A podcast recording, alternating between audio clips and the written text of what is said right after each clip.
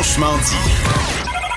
Appelez ou textez au 187 Cube Radio. 1877 827 2346. Ouais, écoutez, on a de la grande, grande visite en studio. Premièrement, il y a ma collègue Anaïs Gertin-Lacroix qui se joint à nous. Salut Anaïs, merci d'être euh, avec nous à l'émission. Ben là, Et pour je la me disais, et, et c'est rare qu'on fait des, euh, des teasers, mais on en a parlé à plusieurs reprises cette semaine qu'on recevait de la grande visite parce qu'on a l'immense bonheur de recevoir Lara Fabian en studio avec nous. Bonjour Lara. Bonjour, merci beaucoup. Après tant d'années d'expérience, après nous si longue carrière, est-ce que la fibrilité est la même? Absolument. Oui. Absolument. Il n'y a, jamais de connexion évidente ou immédiate. Il peut y avoir euh, une durabilité. Ça fait 30 ans que je fais ça, c'est sûr. Mais malgré tout, il y a toujours, pour moi en tout cas, une fébrilité. Euh, la sensation que quelque chose pourrait être à la fois aimé et à la fois pas vraiment. Il n'y a pas forcément de raison au fait qu'on aime quelque chose. Je crois ne pas me tromper en disant ça. On Ouais. connecte ou on connecte pas. Et c'est pas si évident que ça de, de savoir que ça connectera a priori. Donc pour moi, j'ai j'ai toujours un peu la petite en moi qui me dit... euh, je sais pas si vous aimez ça. et qu'est-ce qu'on peut dire sur cet extrait-là, sur cette chanson-là? Mais c'est une chanson qui, qui dit c'est l'heure, c'est l'heure de de retrouver la lumière, de, de se reconnecter à la terre. C'est une façon, non pas de... euh, ça ne veut pas forcément l'apologie de, de, de ce qui est, euh, je dirais, juste euh, plus spirituel, mais en tout cas, ça nous invite à, à nous diriger vers ce qui nous connecte à ce qui est plus spirituel en nous. Pour, parce qu'on on vit une époque assez... On traverse une époque difficile, je crois Ouais. que c'est un euphémisme de dire que l'humanité traverse une époque difficile, une époque où tout ce qui est... comment dire, tout ce qui est virtuel a pris un peu l'embargo sur, sur nos vies. Et même si c'est très important, moi je suis une adepte des réseaux sociaux, je les utilise comme ouais, tout le monde. Je crois qu'il y a, une, il y a une- une grande volonté de connexion qui devient finalement un isolement au travers, de, au travers des réseaux. Et c'est l'heure, ça raconte euh, juste l'histoire de, de quelqu'un qui, qui t'invite à lever les yeux de ta tablette, de ton écran ou, euh, ou de toute autre forme de communication qu'on utilise et de regarder peut-être un peu plus le ciel, de rentrer dans un, espace plus contemplatif de nos vies. C'est préoccupant, ça, pour la mère d'une Ouais. jeune adolescente, le- la situation actuelle, parce que en même temps, il y a une espèce de dichotomie. Parce qu'il y a des gens qui vont dire, en même temps, le monde a jamais aussi bien été. Il y a des gens qui vont dire, parce qu'il y a Mais des chiffres, exact. la pauvreté, euh, notre, notre capacité à voyager, les avancées au niveau médical, mais en même temps, il y a un autre côté qui est tellement plus sombre.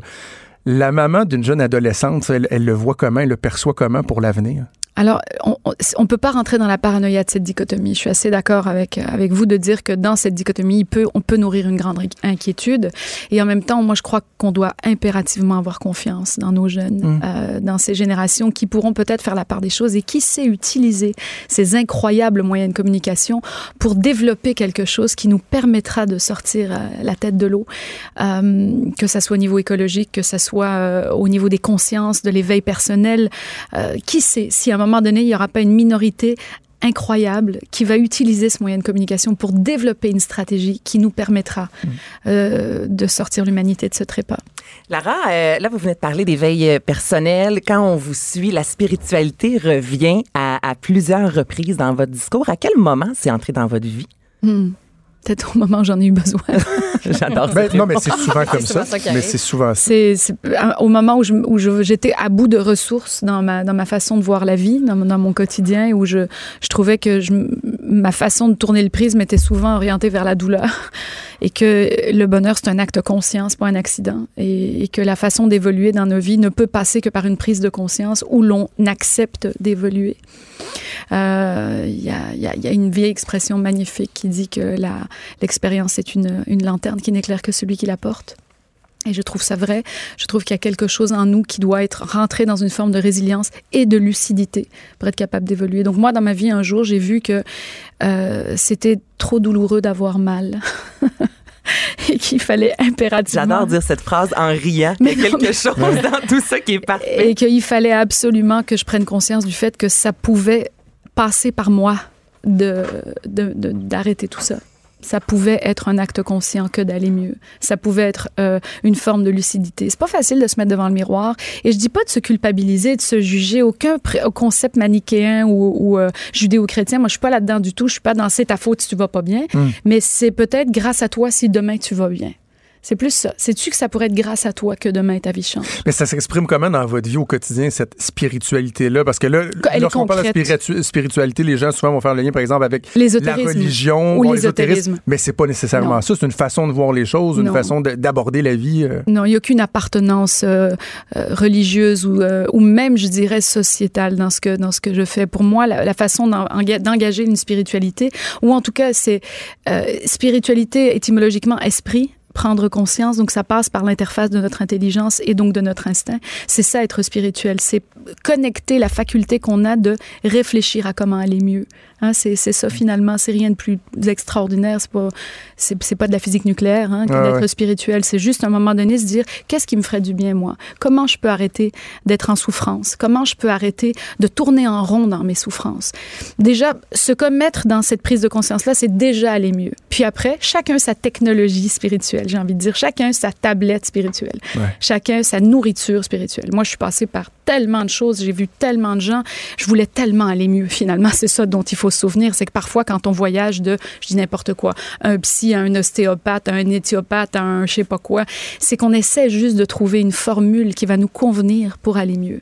Et moi, la mienne, ça a été la communication non violente et ça a été le kototama, qui est l'aïkido du son. Donc moi, j'ai trouvé au travers de ces deux façons de vivre quelque chose de tellement j'ai catché, comme on dit au Québec. Ça, moi, j'ai attrapé la balle. Quand j'ai tenu en main un livre sur la communication non violente ou quand j'ai commencé à faire du son dans l'aïkido. C'est quoi ça?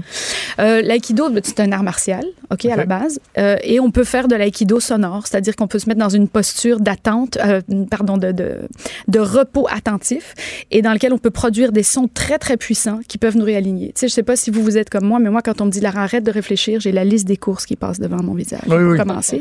Puis ensuite, ce que j'ai pas fait cette année, ce Ben, que je c'est comme ça. Là. Quand je fais de l'insomnie, je me dis faut que j'arrête de réfléchir. C'est la meilleure façon de chose réfléchir. 10, là. Par contre, si on occupe notre esprit avec quelque chose qui nous passionne, ça peut être une forme de méditation. Et moi, l'aïkido, le, le- cet art martial du son, le kototama, ça a été quelque chose qui m'a permis de remplacer toutes les must do et toutes les must think par un geste qui s'accompagnait d'un son. Pour moi, c'était puissant, le son, c'est sûr, et qui m'a permis d'arrêter de Ah oui. réfléchir. Et du coup, ben, quand vous créez la vacuité dans votre esprit, c'est drôle comme lorsque c'est vide, il y a la bonne information qui rentre.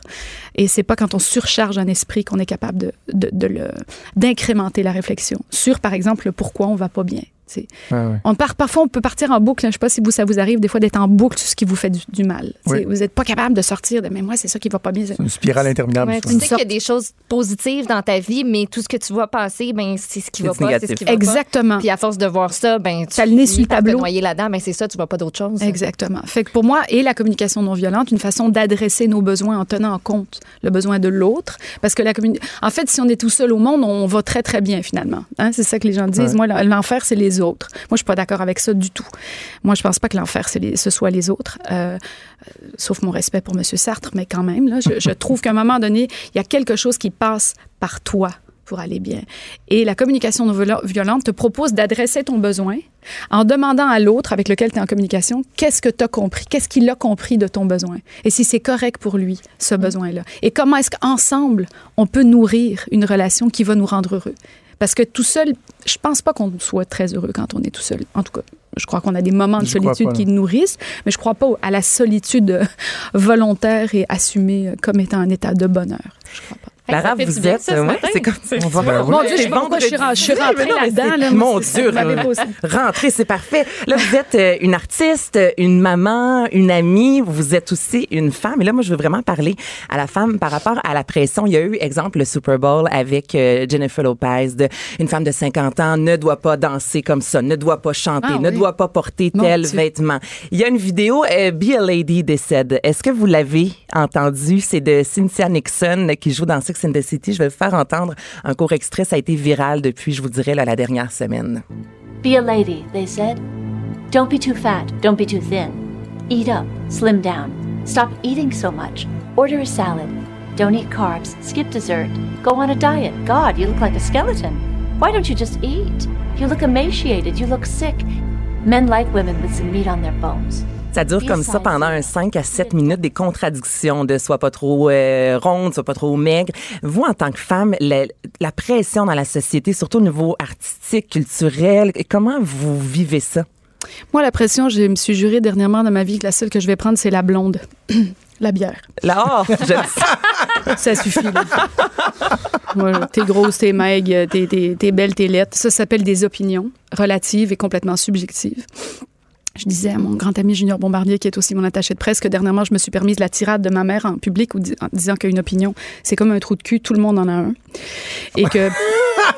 Et qu'à partir de là, chacun vit sa vie. Voilà. Fait que tu es bien avec 5 kilos de plus que Dieu te bénisse, t'es pas bien parlé, mais que ça passe pas par le filtre et l'interface de quelqu'un. Tout ça, je trouve que c'est des jugements très physiques, qu'il y a des choses beaucoup plus importantes dans l'existence que juger une femme pour euh, le diamètre de son postérieur ou, euh, ou de, ses, de ses seins. Est-ce que vous avez la même approche par rapport euh, à, à la perspective de, de vieillir? C'est quelque chose d'incontournable. On vieillit Oui. tous. Ça, ça semble être très assumé chez vous, là. Ben, j'ai le hein, titre de la 50. tournée. C'est ça, je les ai 50 ans. C'est écrit sur Wikipédia, je peux pas mentir. Euh, et puis, d'un autre côté, j'ai souvent dit que ce n'était qu'un chiffre, que c'était... euh, euh, il y avait une grosse surenchère sur ce, ce vieillissement-là. Tu sais, une femme à 50 ans, ça peut, être, ça peut être compliqué. Je crois que la seule chose qui est compliquée, c'est tout ce qui va nous dépasser, c'est-à-dire les des bobos avec lesquels on se réveille, forcément, les quelques rides en plus. Euh, les, je pourrais en dire 50 000, les ménopauses, les maux de dos. Les... Et après, il y a euh, qu'est-ce qu'on en fait? Hein, moi, je dis toujours, il y a ce qui est, puis qu'est-ce qu'on en fait de tout ça? Encore une fois, ne pas se mettre en boucle sur tout ça. Donc, l'âge est réel. Moi, je me lève des fois les matins avec des maux de dos, euh, avec plein de petites choses qui pourraient m'embrigader, qui pourraient m'handicaper. Puis je me dis, garde tu peux soit euh, sauter à pieds joints dessus, soit trouver des choses qui vont te faire aller mieux les jours où t'es pas bien. Et surtout, te souvenir de comment t'es bien quand tu vas bien. Je vous écoute, je ne veux, pas- je veux pas sonner cliché, mais qu'est-ce que Lara Fabian aujourd'hui dirait à la jeune Lara Fabian qui a commencé dans le milieu? Est-ce que est-ce c'est un peu dans ce sens-là, les leçons tirées du passé, de ne pas trop s'en faire? ou tu Comment vo- votre évolution au cours de cette carrière-là, qui s'est échelonnée euh, maintenant depuis plusieurs décennies? C'est certain que je dirais à la petite de se faire un peu plus confiance, d'avoir un peu plus confiance dans son instinct, qui en soi est une intelligence, de pas toujours penser que l'instinct mm, est une forme prépondérante de, de- d'extrême spontanéité. C'est des fois on se dit euh, l'instinct c'est la première chose, mais si après je réfléchis, non, l'instinct est la première intelligence. Donc peut-être s'écouter un peu plus et euh, lâcher un peu certaines de ces insécurités qui sont nourries par ce qu'on on nous transmet et non pas par ce dont on est contenu. Je lui dirais, regarde, t'es sûr que cette insécurité-là, elle vient de toi? Ou c'est un filtre? Je lui demanderais, je lui poserais des questions finalement, puis je lui dirais vraiment de se taire un peu plus. Femme, femme, femme. taire. Ah oui! Ah oui, femme. De se taire? Ah oui, oui. Pourquoi? Pourquoi? Ah, parce parce, que- que, vous parliez. Parce euh, que je, je crois que je comblais mes insécurités au travers de choses qui n'étaient pas forcément vécues ou assumées. Je pense que je parlais un peu trop quand j'étais plus jeune. Tu vas me dire, là, Lara, tu parles beaucoup, je te le dis. Encore. Parfait, on est en entrevue. Hein, mais, euh, mais je dirais même en société, je veux dire, quand, euh, je- quand j'étais une jeune fille de 12, 13 ou 14 ans, je, je sentais que j'avais besoin de prendre la parole pour exister. Alors que pour se construire, tu as besoin d'écouter beaucoup. Donc, je lui dirais, parle-moi, écoute plus. Est-ce que ça vous a déjà nu? Parce que tu sais, on parle De- des de fois des parler? artistes. Oui, c'est Ah ça. oui, mon Dieu. Au, au niveau de l'opinion qui était émise? Ah ou, euh, oui. Ouais. même en général, au-delà des opinions, tu sais, avant d'être quelqu'un de visible, tu es quelqu'un d'an- dans l'anonymat. Euh, J'ai pas toujours été euh, au, au devant de la scène ou Ouais. dans la lumière. Donc même plus jeune, ça m'est arrivé de vraiment me mettre le pied dans, dans la bouche puis de, de parler en méconnaissance de cause ou d'avoir besoin de prendre la parole. Quand en fait écouter aurait été beaucoup plus sage et beaucoup plus nourrissant. Tu sais, laisser la place au vide, à la contemplation, à l'écoute Ah oui. à l'autre. Il y a les gens ont parfois tellement de choses à t'apprendre. Écoute, c'est ça que je lui dirais à, à- à ma petite Lara. Si on parlait un peu avant qu'on se laisse des euh, projets Ben professionnels, on vous a oui. vu à la voix évidemment pendant quelques années. Là, vous êtes du côté de The Voice. The Voice. The Voice. J'adore comment vous dites ça The, ici. c'est The vrai. Voice. hein. Mais c'est ça qu'ils Le disent. Ils le disent C'est comme vrai ça. qu'ils Ah disent. C'est pas The Voice, c'est The Voice. The Voice. The Voice. Comment ça se passe? C'est quoi les différences par rapport au, au travail de juge dans la, la version québécoise? Honnêtement, la Bible est la même. Euh, la- le, le mandat est le même. Contribuer, bienveillance, euh, accompagner les, les divers talents, euh, créer une véritable alchimie entre nous, et ça, ça marche. Euh, après, si on regarde ça avec la loupe des réseaux sociaux, puis qu'on voit euh, Pascal a fait pleurer Lara, ou Amel est contre Lara, ou ça, c'est des trucs qui font mousser, mais qui n'ont absolument aucune pertinence dans la réalité. Pascal est un, un garçon incroyablement euh, émouvant et touchant, qui m'a pas fait pleurer, qui m'a ému. Et Amel est juste une fille qui se laisse pas, pas faire, puis qui, sans rentrer dans la confrontation, cherche à différencier son opinion de celle des autres. Donc, ça crée des discussions. Mais euh, il y a plus d'animation, je dirais, entre les coachs. Ça, oui. OK. Entre, entre les quatre coachs français versus les quatre coachs québécois. Et c'est culturel. C'est simplement culturel. Les Français, ils parlent, ils parlent, ils parlent, ils parlent. Ils aiment la polémique, ils aiment, ils aiment s'enflammer, ils aiment qu'il y ait plus, qu'il y ait plus de mots que de signification. Euh, tandis qu'au Québec, on, on est plus sur euh, la chose dite avec simplicité, avec bon sens, euh, avec beaucoup, beaucoup, beaucoup de bienveillance. La place de la critique, un peu plus Acerbe. constructive, Ah, euh, ici, oui. négative. Ici, on- est-ce qu'on le sent moins qu'en France? Parce que des fois, disait, au- au- au-delà de la popularité immense de la voix, des, des gens disaient, oh, est-ce qu'on hésite trop des fois à expliquer à la personne pourquoi elle n'a pas été prise, par exemple, plutôt que de juste lui dire qu'elle était très bonne, mais qu'elle n'a Mais- pas été sélectionnée? Oui. En France, il me semble que la critique, ils sont des fois un peu plus à l'aise avec ça. Est-ce que je me trompe si je Oui, dis ça? non, tu as raison. Euh, Vous avez raison, pardon. La, la critique, effectivement, est, est- on est, on est plus enclin, euh, ils sont plus enclins au- en France à être dans la critique, mais à, à, à The Voice, c'est définitivement une critique qui doit être dans la construction, qui doit formuler de façon bienveillante un enseignement, s'il y a moyen, en peu de temps. Euh, donc, on essaye toujours d'être euh, les plus euh, les plus humains possibles. Oui. Tandis qu'à à, à la voix aussi, mais chez nous au Québec, on va avoir un peu plus de misère à dire à quelqu'un t'es- Ouais. t'es pas bon. Ou, moi, je sais que la première année que je l'ai fait, j'étais un peu plus, je marchais un peu sur des œufs. Euh, et puis on s'en est parlé. J'ai dit, regarde, c'est c'est quand même pas, on est, c'est pas oui oui au village. là. C'est pas Martine à la plage. là, la voix, c'est la voix. Ok? Fait qu'à un moment donné, il va falloir qu'on soit capable de dire, voilà pourquoi, voilà comment. Fait que moi, la deuxième année, j'ai un peu plus pris d'assurance. Ça avait été très apprécié d'ailleurs. Et, et je Très me suis, souligné. et je me suis permise de dire un peu plus les choses, Ben, tout peut se dire quand c'est bien dit. je crois. Tout peut se dire. Puis c'est- Je trouve ça particulier parce que moi, je, je suis analyste politique, je participe à une émission, euh, La Joute, où on sent que les gens carburent à nous voir nous chicaner. Là. Tu sais, ils aiment ça quand on Eh chicane, oui. mais lorsqu'on parle du milieu artistique, oups, on dirait qu'on on- on- on protège plus nos gens, on les chouchoute plus, on est moins à l'aise avec, avec cette notion-là. Il y a C'est une quand même notion, particulier. mais parce qu'il y a une notion d'émotion. C'est c'est connecté à l'être euh, qui n'est pas encore construit, qui est dans une sursensibilité, qui exprime parfois quelque chose qui est de l'ordre de je chante parce que ça me fait mal dans la vie et j'utilise le, le filtre de la musique pour aller mieux. Hein? Donc ça, faut, faut directement le capter. Ça, quand tu as un jeune en face de toi qui utilise la musique ou une chanson en particulier pour se raconter au travers d'une peine et qu'une chaise se retourne pas, Ah. c'est dur là. C'est très Ah très très très difficile. Nous, dans notre salon, ça nous fait mal. J'imagine, vous, Ah d'être là devant la personne et de voir des fois que la personne est démunie, triste et que tout vient de s'écrouler, entre guillemets, ça doit être l'enfer vivre ça. Puis vous savez qu'en France, jusqu'à l'an dernier, pas, pas la saison maintenant où nous, où nous y sommes, mais celle d'avant, on ne se retournait pas. C'est-à-dire les chaises se retournaient pas, puis il n'y avait pas de contact. On restait là, là. Donc, la personne n'avait rien. Rien. Elle Fait- quittait la scène. Merci, bonsoir. Oui. Et Oh, moi, c'est la non. première chose que j'ai demandé quand euh, on m'a approché. J'ai dit, est-ce que les chaises vont se retourner? Oui, oui, oui, non, mais ça, on le fera plus. OK. Pourquoi? me dit-il. J'ai mais parce que je suis pas sûre que j'aurais accepté. Ah oui. Mais c'est inhumain, faire Ouais. ça. Ah, moi, il Ah m'aurait ouais. vu courir en avant de ma chaise en permanence, aller les voir. là.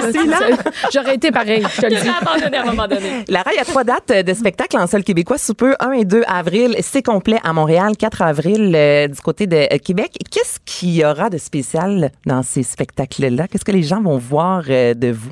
Euh, le 50 World Tour, c'est le récit de, de 30 ans de carrière et euh, la célébration d'un anniversaire, euh, qui, qui sont mes 50 ans, qui est mes 50 ans. Euh, Qu'est-ce qu'on pourra voir? On pourra voir, d'une certaine manière, un récit autobiographique au travers d'une vingtaine de chansons. Il y a 24 chansons, dont 22 qui sont vraiment des chansons connues.